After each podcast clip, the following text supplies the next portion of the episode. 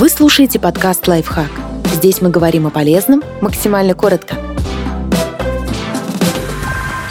Как понять, что акция магазина действительно выгодная? Чтобы не попасться на удочку маркетологов, придется считать, читать и следить за ценами. Проверяйте срок годности товара. Иногда акция для магазина – способ быстро сбыть залежалый товар. Ничего плохого в этом нет.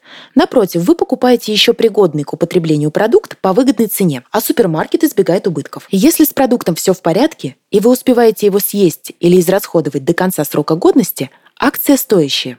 Адекватно оценивайте собственные силы. Магазины одежды и обуви давно используют акции «три вещи по цене двух». Но с годами цифры в объявлении увеличиваются, и уже можно встретить предложение 6 вещей по цене трех.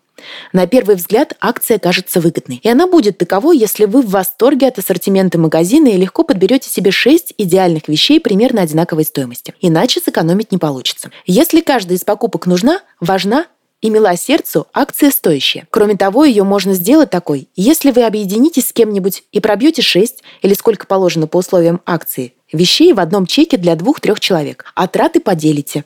Проверяйте стоимость аналогов. Этот метод не работает с одеждой или в случаях, когда вам нужно конкретное изделие определенной фирмы. Но он подходит для ситуации, когда вас интересуют только характеристики товара. Если аналогов дешевле нет, акция стоящая.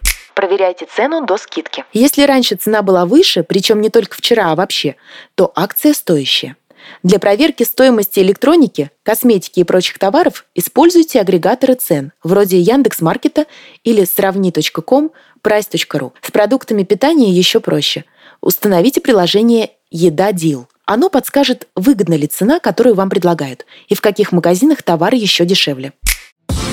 Подписывайтесь на подкаст «Лайфхак» на всех удобных платформах. Ставьте ему лайки и звездочки. Оставляйте комментарии. Услышимся!